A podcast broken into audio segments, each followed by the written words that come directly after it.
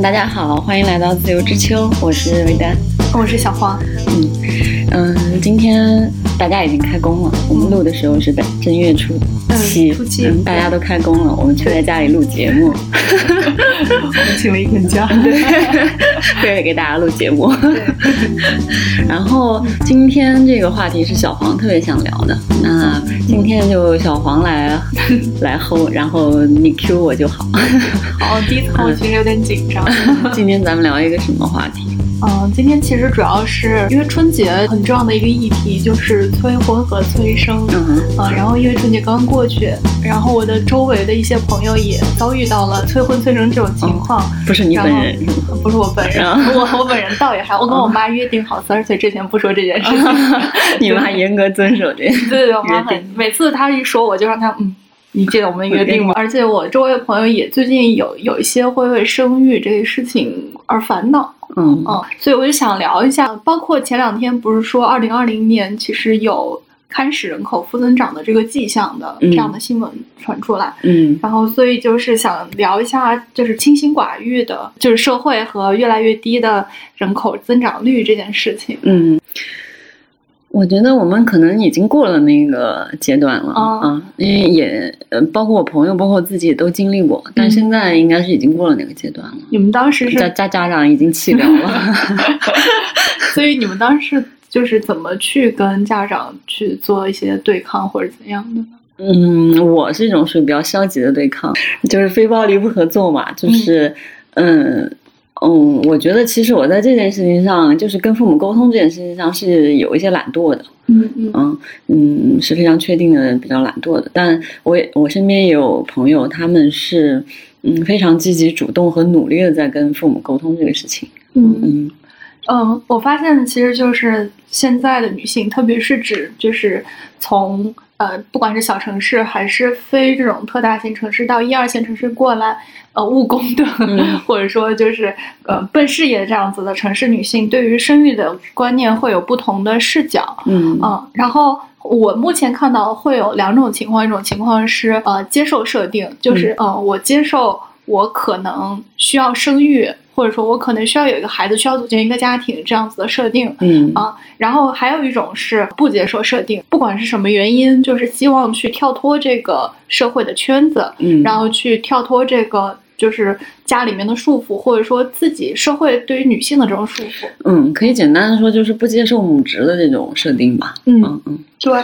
然后像接受设定的这种，其实。会有一些原因，比如说，呃，有些人他自己本身就很喜欢，就就是我们先提前说一下，就是不管是接受设定或者不接受设定，我们在说这件事情的时候，其实都不带有任何的偏见或者是我们自己的评价评价。对，比如说接受设定，他可能本身是自己就很喜欢的。我觉得这是应该是属于比较幸运的一种。对，就是天生母性比较，就是他本身比较喜欢孩子，然后跟社会对他的这个期望。嗯，比较重叠的这种，属于比较幸运的吧。嗯，他可以比较顺滑的在在做这个事情。嗯，他会觉得，呃，当母一个母亲也好，当一个妻子也好，是一件顺理成章的事情。嗯，然后或者就是，呃，没有办法去逃离，或者说去对抗家里面的束缚，然后还是走正常的呃生生育，然后结婚这条路的，嗯，这样子的女性，然后。呃，魏女士可以跟大家分享一下昨天在网上看到的那句话。我就说，就是现在大部分其实那个走进婚姻的都是啊为了生育嘛，嗯，因为因为 因为相对来说，如果没有生育这个需求的话，其实婚姻对成年人的嗯价值不是那么大，需求不是那么强烈。就像户口这个东西也是的，其实嗯成年人为了户口，其实大部分是为了孩子嘛，啊，因为户口这个对成年人的用处其实并不大。就是大多数如果抵抗不了催婚的，也也嗯，就是这是两个关口嘛，就是大多数抵抗不了催婚的，也抵抗不了催育。是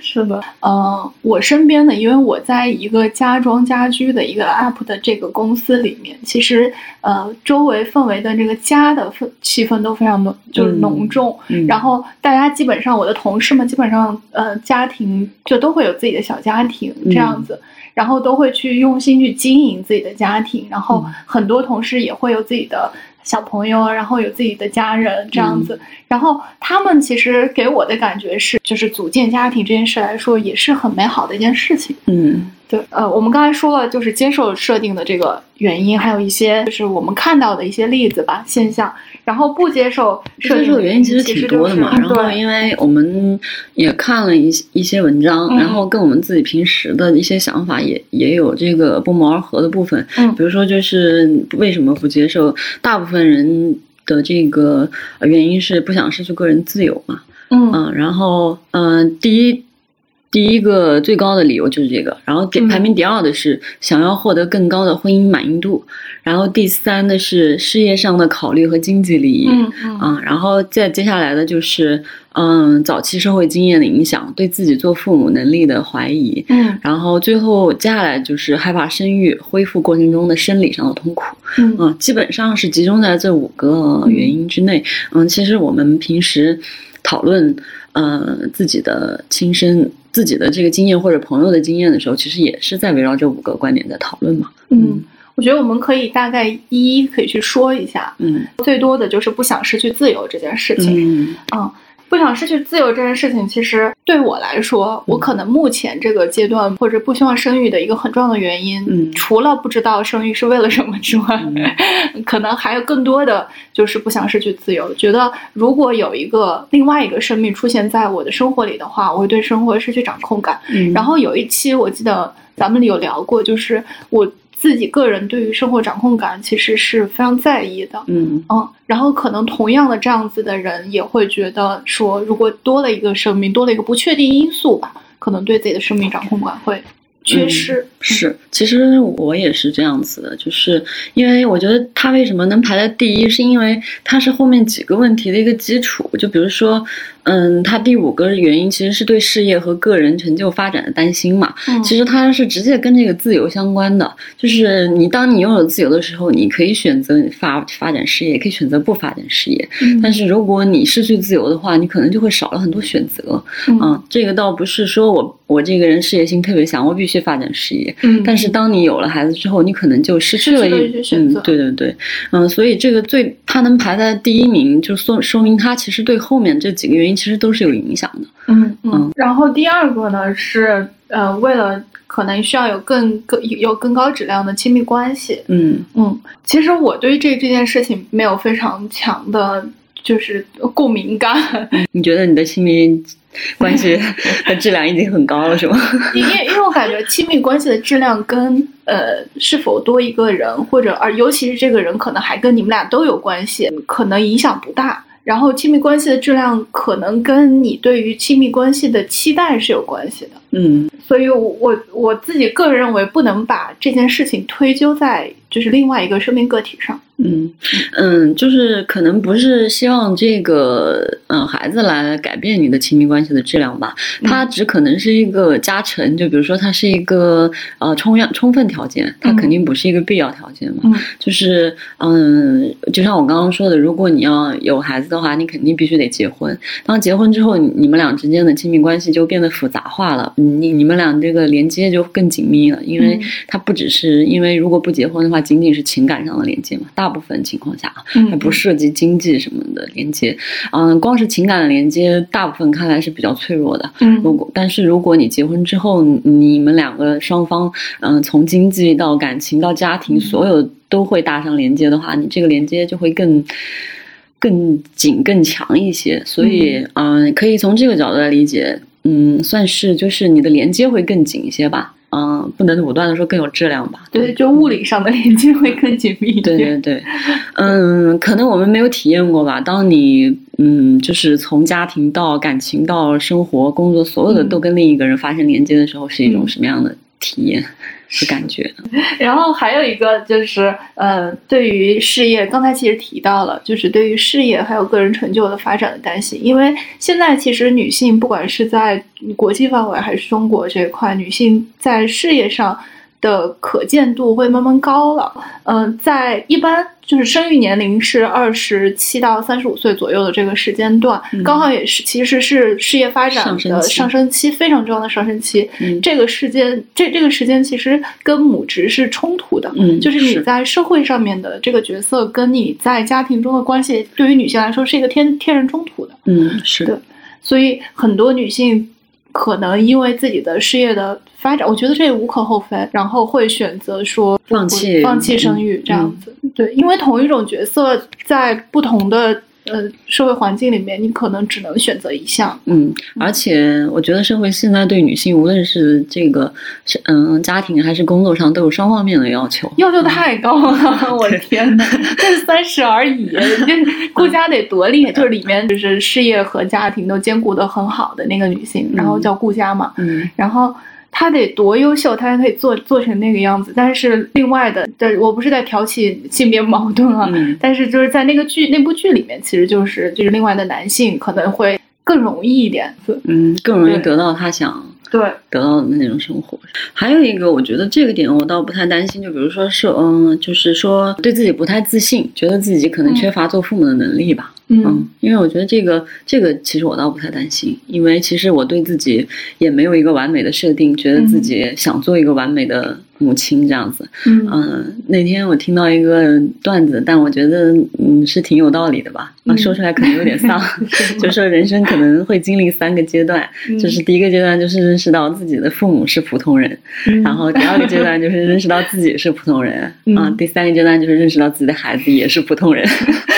但其实这是有一个认知的过程的，是，嗯。我我觉得这一点有可能是有一些年轻人对于自己的经济状况，就是他这个能力可能是说经济能力，对对和养育能力，对对对对对，他的能力可能不是说，比如说感受爱啊，或者是这种就是对教养能力，而是说我能不能把这个小孩养得更好，就是能不能让他上很好的学校，毕竟现在。海淀妈妈，顺义妈妈，就是攀比的风气。对对对，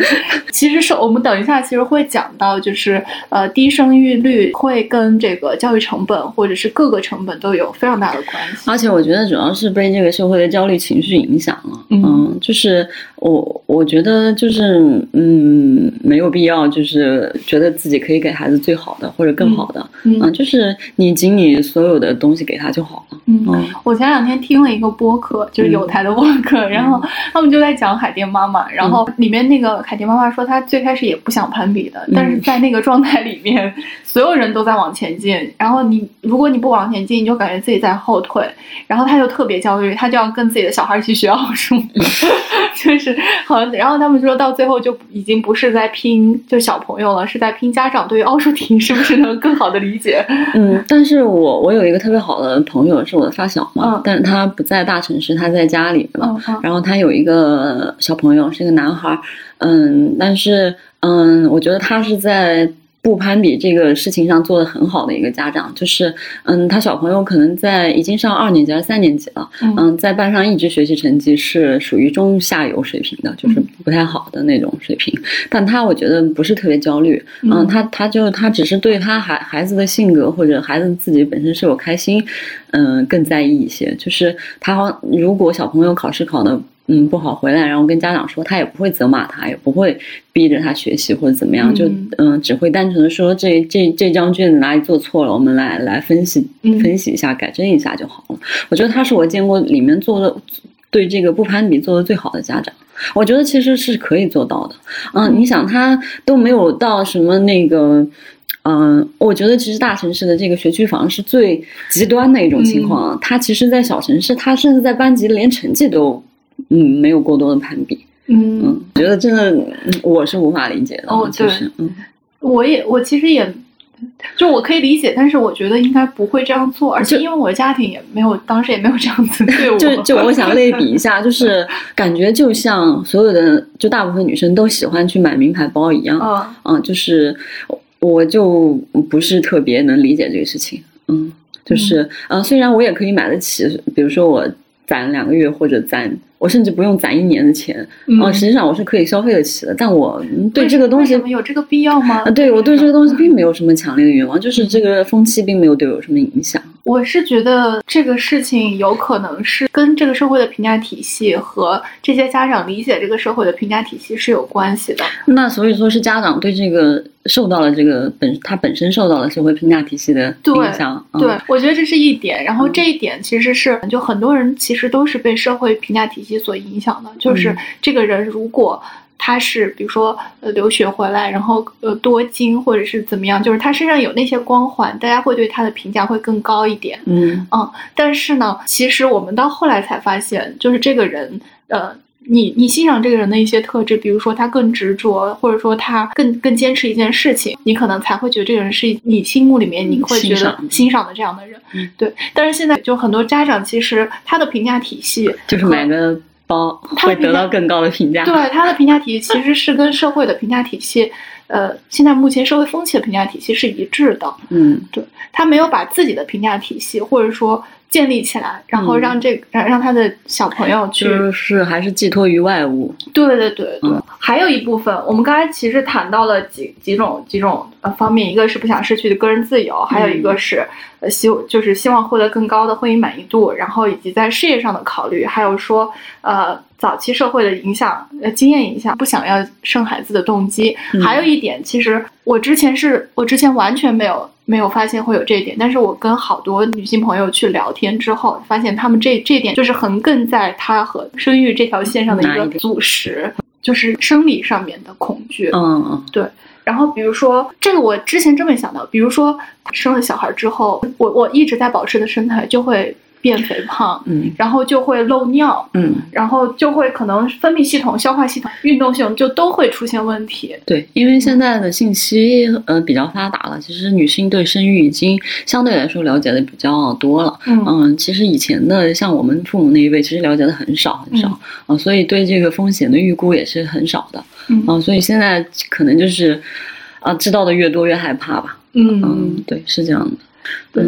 那个不是说生育的。痛苦，如果能分级的话，它是十级嘛？顶级痛苦。但它不光是生育的那个过程是痛苦的，它可能是之前、之后都有对心理和生理上的影响。去这样说来，其实女性真的是嗯，对，所以现在那个产后抑郁也很严重。嗯，所以这个其实整个说来是一个社会问题，因为是社会变化导致女性会对生育有各种各样的哦恐惧跟想象嘛。嗯，所以我觉得，嗯，现在不只是个人的这个问题了，其实是一个社会问题。嗯，这个生育对女性来说，其实我觉得生育，我自己啊，觉得生育上面最大的一个困惑，就我们昨天其实聊到，就这个应该是咱们俩一样的困惑，嗯，就是为什么要生育这件事情？对，因为是真的是为了人类的繁衍，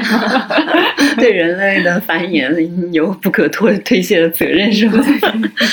嗯。就是，所以我们刚刚说的那一大通理由，就是一二三四五，其实，嗯，我觉得都是在找理由吧。嗯，其实最大的理由就是，嗯，还是没想明白为什么要生育这件事情。嗯，它不是一个天然天然的设定。就像我昨天咱们聊天，我类比的就是一样，就像你北漂一样，其实，在没有北漂的人看来，可能有有一百个。困难跟一百件挫折，就比如说城市拥挤啊，人口多呀，然后空气差呀，对呀，然后上班辛苦啊，每天高，对你每天通勤三个三个钟头去上班啊，各种各样的挫折都在如果不想来的人面前，它都是困难。但其实对于我们来说，其实就。嗯，我不知道是已经适应了、习惯了，还是，呃，有更大的东西在支撑。嗯，对，就是呃，人肯定终归是回归理性选择的，就是当他肯定不会选择一个痛苦大于大于这个快乐的事情来做的啊啊，就是嗯，肯定是会选择一个快乐大于痛苦的事情做。嗯，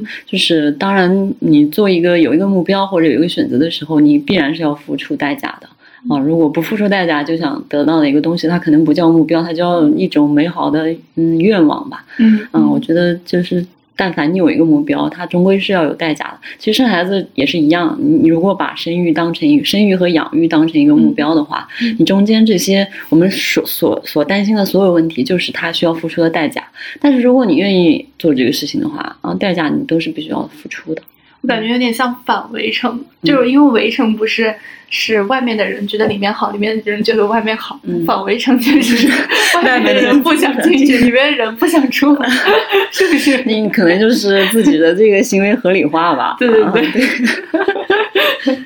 好，那我们其实刚刚说到了，就是呃，现代女性对于呃生育的不同的角视角和观念。然后呃，我们刚刚其实也说到了，因为这些不同的视角和观念，以及一些其他的问题，我们在二零二零年会有一个比较显著的人口负增长的这样的一个趋势。嗯，对，嗯，有两个背景资料，一个背景资料是从。呃，我看啊，从一九六九年开始，我们的人口其实一直是呈下降的状态的。说一个数据吧，嗯，呃，二零零七年是人口增长率是零点五二，百分之零点五二，嗯，然后二零一九年到了零点三六，百分之零点三六，嗯，所以这个人口是一直嗯下降的状态。人口负增长的这样的状态呢，其实呃会影响到的就是我们的少子化和老龄化的。加快，嗯嗯，然后以及说我们的人口峰值的临近，对，然后这块我再还有一个背景资料，就是大概有三个方向，就是中国的少子化和老龄化的加快。第一个是出生人口的持续下滑，我们会在二零三零年的时候会降到不到一千一百万。然后，所以我们刚才说的，像住房、教育、医疗这些的直接成本，还有老养老的负担，还有机会成本，其实是抑制生育行为的这个一个很重要的因素。嗯，这个我们等一下可以展开讲。然后第二个呢，就是中国人口的老龄化，我们会在二零二二年的时候进入比较深度的老龄化社会，而且比较严重的就是未富先老，就是呃问题会比较突出，像美日韩他们的。老年人口的比重在百分之十二点六的时候，他们的人均呃 GDP 在二点四万美金美元，嗯，但是中国目前只有在百分只有在一万美元左右，嗯，然后到而且到了百分二零二二零六零年的时候，我们的老龄化的程度会到百分之三十五。二零六零年，四十年以后，就是我们老的时候。是的，对，对，就是能会到百分之三十五，而且那个时候就是养老金的缺口就会增加。我的天呐，不敢老了。对，我不配老。对，然后随之而来，其实就是人口红利的消失，就是我们现在已经慢慢在。就是慢慢已经看感受到人口红利的消失了，因为比如说互联网或者巴拉巴拉这些东西，然后中国经济潜在的增长率会有下滑，嗯。嗯对，然后因为老龄化增加，所以在适龄的劳动年龄的人口也会下降，嗯。对，然后所以就会增加的是呃消费结构的，所谓消费结构可能就是嗯比如说消费品。就年轻人会买一些消费品，会购买一些生产用品、旅游或者等等的，但是老年人可能是更多的是在医疗保健，嗯，所以呃，这个消费结构就会有有变化。那医疗保健可能之后会成为一个大头，嗯，养老产业，对，所以就是我们其实可以可以对比一下，就是欧美还有日本的国家发达国家的鼓励。鼓励生育，因为我们的二胎鼓励其实呃之前已经开放了，但疗效不明显，疗效不明显。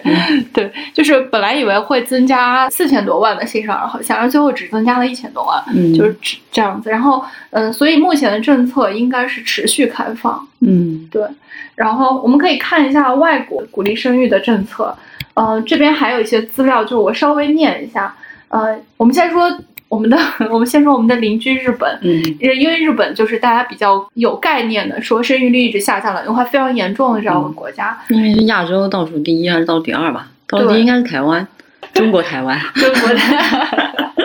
你像我们从前去日本旅游的时候，每天深夜那个电视节目就一直在说，虽然你听不懂他他在说具体的内容，但是你就知道他在说生育率的事情，鼓励生娃，因为他不停的就三个专家坐在那里讨论生育率这么低怎么办，然后就不停的出现那个柱状图，都是全是那个水那个轴线以下的，全是负增长率，就是一年比一年负增长的那个数值要高。呃，我们每年去日本旅游的时候，在在宾馆晚上看那个新闻节目都是这样子，感觉他是他们的国民担忧吧？对，嗯，然后你再看他们平时的综艺跟那个日剧，你都可以感受到他们对这个问题，日本政府对这个问题相当焦虑，就是见缝插针的要把催婚跟催育的事情放在这个啊人民群众的这个这个这个日常娱乐和文化生活里。嗯，其实从一从嗯大概。可能没有十年前吧，七八年前的日剧就开始有这种这些东西了。嗯，然后我是看了几个新闻，然后上面就说日本的一些村庄，啊，或者说一些小的城市，他们现在已经是基本上空城的这种现象了。然后会放一些假人，然后在医疗院或者是 在一些什么地方。而且日本好像现在有一个就是类似共享年轻人的这样子的一个服务。嗯，然后还有就是日本有一些，比如说我们刚才有说，像京都的一些房子，嗯，可能它。就是就是空在那儿，嗯，然后是因为这个老人去世了，但是家里面没有人继承，嗯，对，然后就是一些小比较小一点，因为日本除了东京之外都是小地方，然后就是比较小小一点地方的生活现状可能就是这个样子的，嗯，对，然后所以日本的目目前日本的策略就是。呃，发钱催生，是 对，就大部分地方都是，就是大部分的发达地区其实都是这样子，都会给到补贴。是的，比如说，呃，日本可能从二零一二年有一些补贴政策，然后家里面有三岁小孩的家庭，每月可以领到大概一点五日元，然后三岁以下十五岁上三岁以上十五岁以下，大概每月可以领到一万日元这样子。嗯，一万日元大概是七百块钱人民币。对，但是因为这个是二零一二年的数据嘛，这现在应该，因为情况肯定是更严重了，现在应该整体会就是更往上调整了。嗯，我觉得其实就是鼓励生孩子，或者是是鼓励二胎，就必须把这个就家庭的经济、女性的这个社会社会职责给分担掉，所以女可能才是真正的一种鼓励吧。因为因为啊，这些东西才是女性或者一个家庭最。最担忧或者最匮乏的东西。嗯，我说到这儿，我就想到跟跟朋友聊天，然后说到呃，就是政府来分担生育这件事情。然后其实这里面有一个悖论，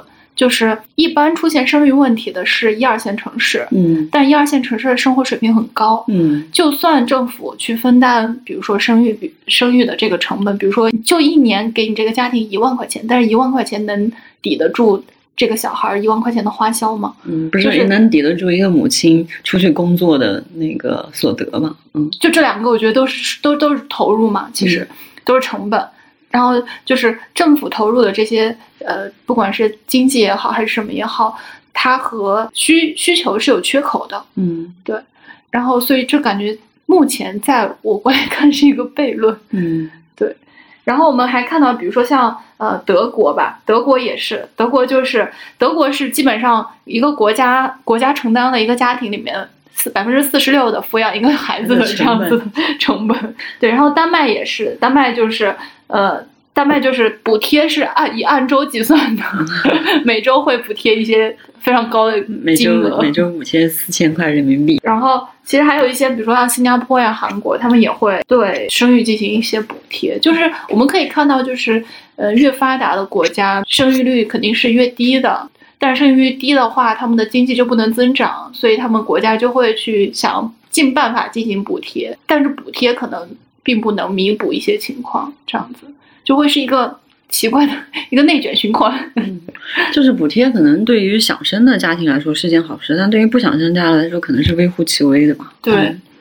然后对于人口负增长这一块儿，就是的这个趋势，我其实自己想，它可能跟几个方面有关系。一个就是我们刚刚说的比较高昂的一些生活成本，嗯，还有一个就是，嗯，我们之前也聊到的一些女性意识的崛起，还有一个是那个呃。就是低欲望社会，但是低欲望社会其实也跟刚才说的生活成本是有关的。嗯，然后比如说说房价，嗯，房价其实现在已经趋于稳定了，但是就是相比于一些其他的基础设施，房价还是非常高的。北京现在大概还是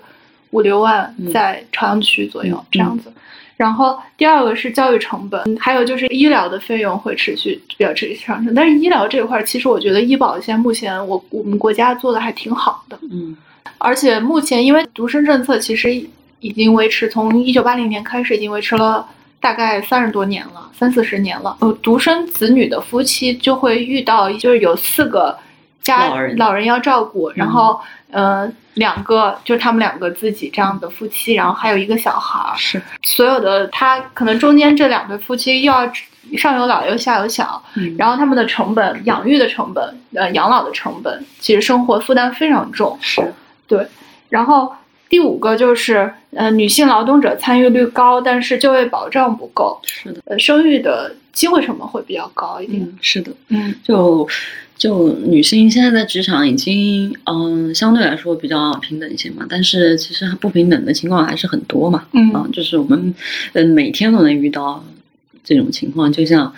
面试官会问你有没有生孩子的打算啊，你有没有结婚。对，嗯，从企业角度来说，它是肯定是需要一个用人效率稳定的，对，肯定是要需要一个稳定的劳动者去做这些事情。嗯，对。但是生育的女性或者说即将生育的女性还是不是很稳定，而且还有就是我们的劳动法其实说了，就是说呃，怀孕的女性是不能轻易辞退的。嗯，是对。然后，所以，但劳动法其实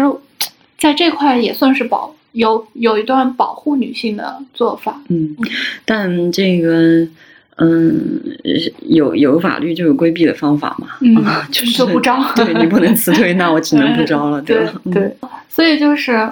就是刚刚说的这几个生活成本，不管是房价还是教育还是医疗还是养老的这个负担，还是说女性就业率高，但是机会成本高，嗯。这这些事情可能就是人口负增长的其中的一个原因，然后其实还有一个原因，可能是我们我们其实之前说它是一个很大的议题，嗯，就是女性意识的崛起。我觉得女性意识崛崛起在生育上面最直观的表现就是。原来女性觉得生育或者是繁衍后代是应该的，嗯，但是当女性意识崛起之后，她们觉得自己是一个独立的人，嗯，她们开始思考这件事情。然后一旦牵扯到为什么，嗯，这个 意识就崛起了，嗯，对 对，包括嗯，十九世纪下半叶的，就是女性去争取选举权，然后受教育权和就业权，其实当时她们都是呃作为独立的社会主体去争取自己的基本权利，嗯，对，包括现在的。生育权，其实也是在去争取自己的基本权利。嗯嗯，就是不生的权利，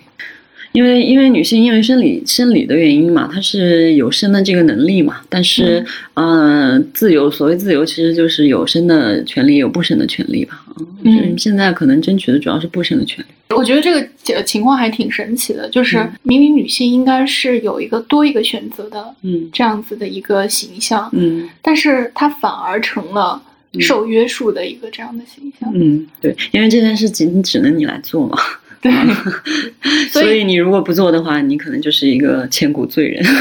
所以当另外一方的权利，或者说当另外一方的整体的势力会就是压倒性的。蔓延的时候，呃，你就只能选择去做，而不能选择不做。我们刚刚其实聊到了说，就是日本，我们其实刚才聊到了我们的邻国日本，嗯，然后日本其实很多文章，不管是文章也好，还是我们听到一些言论也好的，大家都会觉得它可能从某一种社会现象来说会成为。我们的前车之鉴，呃，因为在文化上更有亲缘嘛，然后对挨着比较近嘛，嗯，我们很多事情都是看着就是隔壁的老大哥那个怎么做，对，嗯。对，呃，而且它其实不管是经济也好，还是说它的文化上面的也好，跟我们还是同根同源吧，算是比较相似。嗯，对。然后，所以呢，我们刚才其实也提到了低欲望社会的这样子的一件一个事情。你就说日本，日本这个问题比较严重嘛？对对。然后大前研一不是之前有写过一本低欲望社会的书吗？这嗯，两个问题可以结合起来讲吧，一个是低欲望社会，一个是老无所依嘛。嗯嗯对，嗯嗯对，低欲望社会其实是说年轻人，然后老无所依其实是说这个社会里面的老年人，嗯，就是同样一个社会的不同的两个形态，嗯两个阶层。对，嗯，那个嗯，低欲望社会其实说了很多年了，就是嗯呃，影视剧或者书里面，简单的来说就是年轻人。嗯，两个极端嘛，一个是他毕业了之后，他就是特别想去这种大公司，嗯，就是追求特别稳定的生活。所谓大公司，就日本最厉害的公司，比如说像啊汽车公司啊、银行啊、本田、丰田，然后索尼、松下这种嗯。老牌的厉害的公司嘛，他们一一个方面是想去这里，因为你知道日本的年轻人很少跳槽。因为他没有那么多的工作机会，嗯，还有一个就是，嗯，我我不想我我进不了大公司，那我也不想不想被框在一个什么啊公司体系内，我就打打零工，嗯，就是因为他们本身人工成本也比较高，打零工其实也过可以过得不错，嗯，但是没有一个公司体系来规呃规训你，嗯。嗯，然后呃，基本上年轻人就是这两条出路，嗯嗯，他们没有经历过繁荣的时时代，对对，因为他们看到的是萧条的这个景象，是的，然后第一问可能是因为。真的就是这个阶级是固化的，嗯。啊，经济因为经济也发展的不是那么的生动，就是嗯，就像我刚刚说的，这两个年轻这两部分年轻人的选择，就是他们只有这两种选择，对对对，就没有社会不允许你有更多的选择。对，而且他们看着自己的父母辈，其实也是这个样子的，所以他们并没有想说要去做一些另外的事情。就是这个社会没有给他们更多的想象。对，嗯，就是嗯，比如说像中国，可能年轻人还有很对自己的未来有很多想象嘛，因为看到很多呃中国梦，你对对对一夜暴富的 景象，就是你对自己还是有一些想象的。但那个社会可能大家没有给年轻人任何想象空间了，已经。嗯，之前我好像之前看到了一个报道还是什么说，就是日本的年轻人其实他们会专门去收集那些优惠券、乐透券就之类的这些这些乱七八糟这些券，嗯，然后去做消费，嗯。啊，然后他们对于消费来说是保守和谨慎的，嗯。嗯，或者说唯一的不确定性就是乐透之类的这种东西，嗯，在生活里面他觉得努力创造机会是不行的嘛，嗯，包括像。我们常经常其实说到的，比如说像无印良品、优衣库这种，嗯，其实包括极简生活，嗯，侘寂，嗯，其实都是说，都是低欲望社会的一种体现嘛。哎，那你觉得他们这种低欲望跟，呃，中国社会的这种啊，我因为内卷，所以我觉得怎么努力都没有用，我要回家躺平，是一回事吗？我觉，我我觉得就是低欲望社会，其实它会有两种体现，一种是。就被动的一种是主动的，嗯，然后被动的可能就是咱们刚才说的，就中国社会的这种，就是因为成本太高了，或者说因为或者说日本目前现就是之前说大前研一形容的这个地方社会的，就是他们的阶级太固化了，嗯，然后而形成的就是我不想努力了，然后所以低欲望了，努力的压制自己的欲望这样子，对，然后其实还有一种就是主动型的，主动型的可能就是。呃，觉得极简是一种很好的生活方式。嗯，我之前看《法律出门》，呃，是一本讲美国贫穷的和暴富之间的一本书。那讲美国住宅的，其实，然后向标在前面其实有一个前言，嗯，他在里面说了两个，就说很多，然后基本上两个观点，一个观点就是就是房屋这块儿啊，基本上说两个观点，一个观点是需要或者说我们的意识可能需要去逐渐的形成对于房屋逐渐的去形成从占有。到使用，嗯。然后比如说他举例，像比如说像丹麦，或者说这些比较发达的国家，其实它的房屋占有率，就是个人占有率是非常低的，嗯。啊，它可能是一种经济社会发达的标志，嗯。啊，然后还有一个就是房屋作为经济资本和作为精神来源，现在就是精神的家的归属，就人的归属这两个事情现在被模糊化了，所以，嗯，他举他举举例子就是，难道那些就是游猎者、狩猎者，他们？呃，就移动的游牧民族，嗯，他们没有固定的居所，他们就没有家的精神精神家园嘛？嗯，然后他自己也是，就是小的时候住的两个地方，其实一个是他外公的，就是车间，还有一个是他母亲的公寓。嗯，然后这两个地方其实都不算是他们家的家产。嗯，但是他在这两个地方还是获得了完整的童年。嗯，啊，然后所以他就在还在讨论这两件事情，这样子。嗯，所以我刚才说的就是第一种社会其实有两种，一种是被动，一种是主动的。然后被动的这块儿，就主动的这块儿，我觉得还有一个很就是很有意思的概念，就我是前两年才知道的，就是叫不买年。不买年就是不买任何东西过年吗？不买年就是就是不买。尽量降低消费，就它其实是一种生活方式，就是现在还有一些比较流行的 生活方式，抵抗消费主义的生活方式。对对对对对对，抵抗消费主义生活方式，比如说。因为买东西消费主义被消费主义的这些商家也好，资本也好，然后被洗脑和控制，然后我们要抵抗这些东西。所以，比如说我在今年我不买化妆品，然后不买香水。我之前如果特别喜欢香水的话，那我今年不买香水，不做额外的消费。如果要买衣服的话，那我就把自己的就是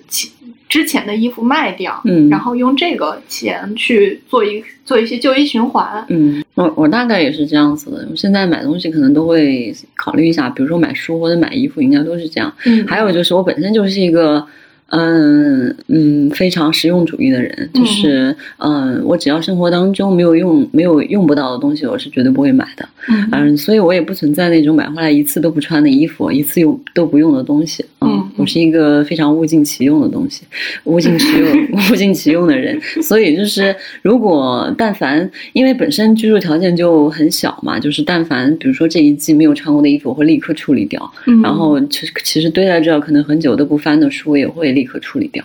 嗯，对，嗯，因为你不停的在往里买新的东西的时候，就需要你有一些啊处理的过程。这个处理的过程也也是你一个反思的过程吧，就是你扔掉或者卖掉，其实都是，嗯，有的时候是再循环再利用，但有时候也是一部分损失嘛。这个这个处理的过程也也是让你在思考，买东西的时候都会多一些思考。嗯，是。我觉得这个也是一种仪式感，就是包括我刚才说的不买年的这种生活方式，然后这种生活方式哦，包括比如说我们去借手机，嗯，会有这些，嗯，我一方面是觉得它可能是一个你的习惯，或者说你一直在坚持或者践行的一种生活的方式，嗯，一方面可能还是给生活带来一些新鲜感的一一个一个一个玩意儿，就是做一些新的尝试，然后它可能就这种。就我刚才说的这种，不管是不买年也好，还是嗯，就是收纳整理，或者是空无一物也好，其实它也是它的表现，就是低欲望社会，就是但是主动的，对，嗯，我觉得欲望基本上是是那个嗯，你保持这个斗志的一个基本基本元素，嗯。啊，就是如果我丧失了欲望，我可能根本没有斗志，嗯。嗯。是是是，保持斗志的一个很重要的元素。因为因为我觉得，嗯，你因为我觉得我是一个，嗯，特别一个特别俗的词，就是活在当下的一个人。就是我现在想要什么东西，我就想立刻去努力去争取，去马上得到。啊，就是我的目标都是很小、很浅、很近的东西。所以今年我想买一个这个东西，或这这个是欲望吧。物欲吧，物欲，对对物欲，或者今天我想，今年我想去一个什么地方玩，嗯，我可能今年要实现它，我就必须得，嗯，做些什么准备，啊，就比如说攒钱，啊，就比如说，嗯，或者别的别的什么准备吧。所以就是就是，如果你这个目标都是很近、很很直接、很现实的目标的话，你你这个你的生活会，嗯，没有那么虚无，我觉得。所以这个这些欲望对我来说是很重要的东西。那这些欲望是你自己就想要的，还是说你希望自己生活不要那么虚无而去建构出来的？嗯，就是通过这些啊欲望来寻找人生的意义嘛，所以它才变得有价值。就因为我其实反有反思过，就是说我感觉物欲这件事情对于我来说，就是它是间歇性的，就是可能很长，它就像是。那个波峰波谷，它很长一段时间都是平的，就没有什么物欲。但是某一个时间段，不知道被什么东西刺激了，他可能就希望去做一些什么事情，而买一个什么样的东西，这是很正常的。因为物欲给人带来的那个体验，那个极极限的体验是很短暂的。嗯啊，就是你买它的时候，你又很快乐，但它很快就平静了。这就是物欲的一个呃比较常见的功能，对对对。所以直播现在卖货那么火是吗？也不是直播，它其实已经变成了一种就是消费模式。因为直播一个是嗯商家通过它来做营销推广，嗯，这个还有一个就是呃呃老百姓可以在这里买到。嗯，这个中间的差价就是啊，它只是购买的一个方式，所以现在很多人不会蹲着在那儿看，他可能每天打开刷一下，看看里里面有没有我需要的东西，而且价格今天特别合适，那我就买一下啊，已经变成了一种这种模式了，因为他们卖东西已经变成了一个超市了，就是吃穿用度所有的东西在他这里都可以买到，是嗯，在某几个主播这里面，嗯对，所以是是是现在已经变成这样一种模式了。嗯那广告费，广告费给到了这个，就是就商家品牌的营销费已经花在了这些主播身上，等于说他不会去做大规模的这种做广告片啊，然后投放在各个以前那种传统媒体上。嗯，所以我们是不是能说，就是说，比如说去年二零二零年整个直播也好，或者是在线的视频也好，他们。因为疫情，然后变得更更更火，是不是从侧面可以反映出来说，中国人或者说我们自己的物欲其实还是在一个非常高涨的一个阶段，嗯，然后所以消费主义其实还是持续看涨的一个阶段，嗯，所以在这个时候，我们说中国是低物欲的，其实应该是不合适的，嗯，因为因为其实嗯，低物欲还不太适合，即使是国家也不希望你是一个，因为你没有消费的话，后面就没有生产嘛。嗯嗯，所以它低欲望肯定会带来后面生产的疲软。嗯，你的生产一疲软，这个整个经济肯定就是是。所以我们就是现在很多论调说可以把中国和日本的某一个阶段去做类比，其实这样子也是不合适的。就从这个角角度来看。就是我们的社会其实还远远并没有到低欲望这样子的层面，因为 就还是发展中国家呀，发达国家还没还没戴上发达国家的帽子，因为我们的生活是很局限的，就是还有一亿人民都还在贫困 水平线生活，对对对，嗯，其实还相差很远。但是我们现在要面临的可能也还是，比如说三四十年之后的。就是老龄化这个问题，就是可能三四十年之后才会面临日本现在说的就是低欲望社会这样子的事情，所以我们现在去担忧，其实嗯没有什么必要。是，所以我觉得就是因为就是我刚问你那个问题，就比如说中国现在因为年轻人觉得大城市内卷很严重啊，然后呃九九六零零七啊这些又是资本家剥削我们，然后觉得这些事情都嗯觉得很很恼火很闹心嘛，索性就不参与。社会竞争回家躺平嘛，大家都有这种言论嘛，所以我就觉得这种其实和日本的这种低欲望还不是一回事嘛。而且就是我们刚才我们再说回到生育这个问题，如果担心低生育率，然后而去反推女性需要生育这件事情，其实这个逻辑是行不通的。嗯嗯，所以你觉得反推？就是用这种来反推女性，让女性来承担生育这个任务是行不通的。那你觉得有解决方案吗？现阶段，如果有人因为这个论调，就是需要，就是比如说中国的啊，中国需要生育率，对对，所以需要女性来就挺身而出，这种论调肯定是挺身而出，臣妾做不到。肯 定这种论调肯定是就是呃就是不合理的。对啊，因为也没有人为女性的人生负责呀。对，然后，嗯，如果要如果有这样的论调，那相应的肯定是需要这个国家政策跟上的，然后以及社会上面，比如说刚包括刚才说的认，就是几个问题，就是呃，需要有人为后面的一系列问题来对来承担起相应的责任，比如说教育成本，然后刚才说的生活成本，然后养老成本，然后房价，还有嗯，就是女性的就业权利，就这些东西其实是需要都跟上的，嗯。然后才能去聊这件事情。嗯嗯嗯，但其实很多就是，比如说我刚刚提到的那个我在家乡的那个发小嘛，他其实嗯，因为生活工作都比较稳定了，然后夫妻双方的工作也不错，然后收入基本上在当地是中上游水平的。嗯，然后但是呢，他其实也被鼓励过要生二胎，但是他拒绝了，就是嗯，一个是他觉得。嗯，本身生理上的痛苦他不想再承受一次了。还有一个就是他觉得，嗯，可能没有像，因为小朋友已经十岁了，然后他可能到了我们跟我同年的，到了这个年纪，可能也没有那么多精力来来来生育小孩、养育小孩了啊，可能不像十年前的精力那么旺盛了，所以他他拒绝了这个二胎的工作。呃，据我了解，就是我认识的人当中，基本上拥有二胎的都是放弃工作的。啊，就全职妈妈。对对，全职妈妈。嗯，我感觉全职妈妈又是一个巨大的话题。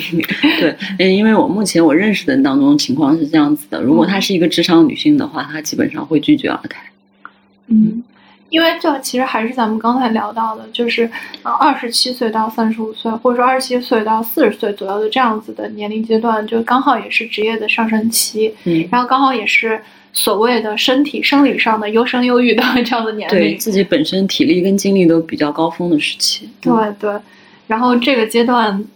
就必须要，其实其实给到女性的选择很少的，就是而且这个这个时间也很短暂嘛。嗯，对，而且它是一个，就是呃，外界如果外界来说的话，其实它是一个嗯，必须要选择的一件事情。嗯嗯，因为过就是所谓过了这村没这店儿。嗯，对，就是因为女性的生理的原因，可能到了四五十岁之后，嗯，就没有办法去做生育这件事情了。是的，嗯，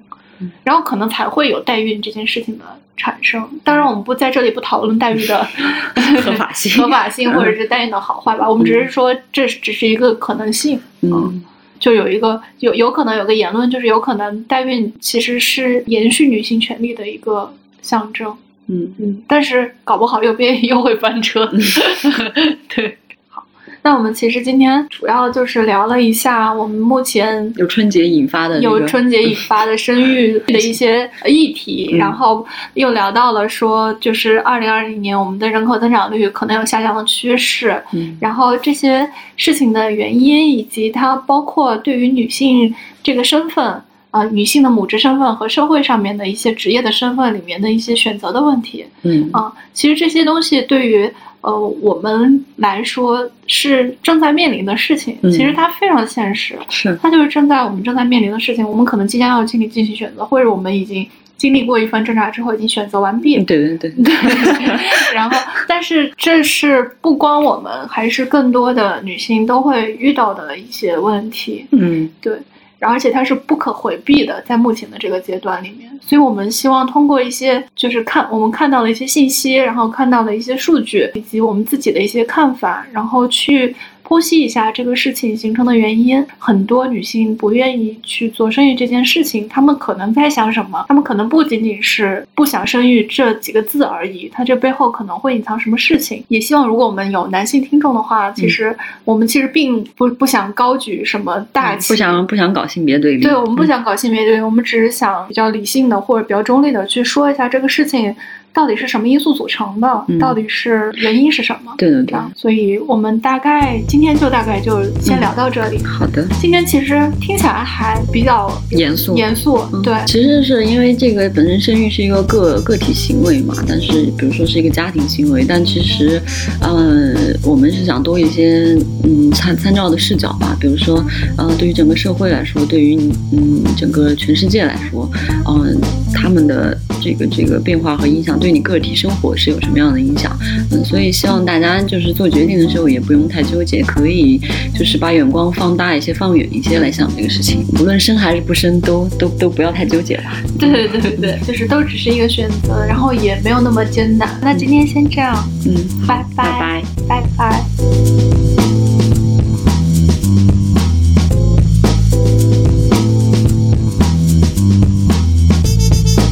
自由之秋是一档泛文化类播客节目，我们会在这里分享所见所闻、所思所想，从读书电影到美食旅行，从婚恋情感到职场成长。我们想和更多有趣的灵魂一起，以微观生活记录时代流动。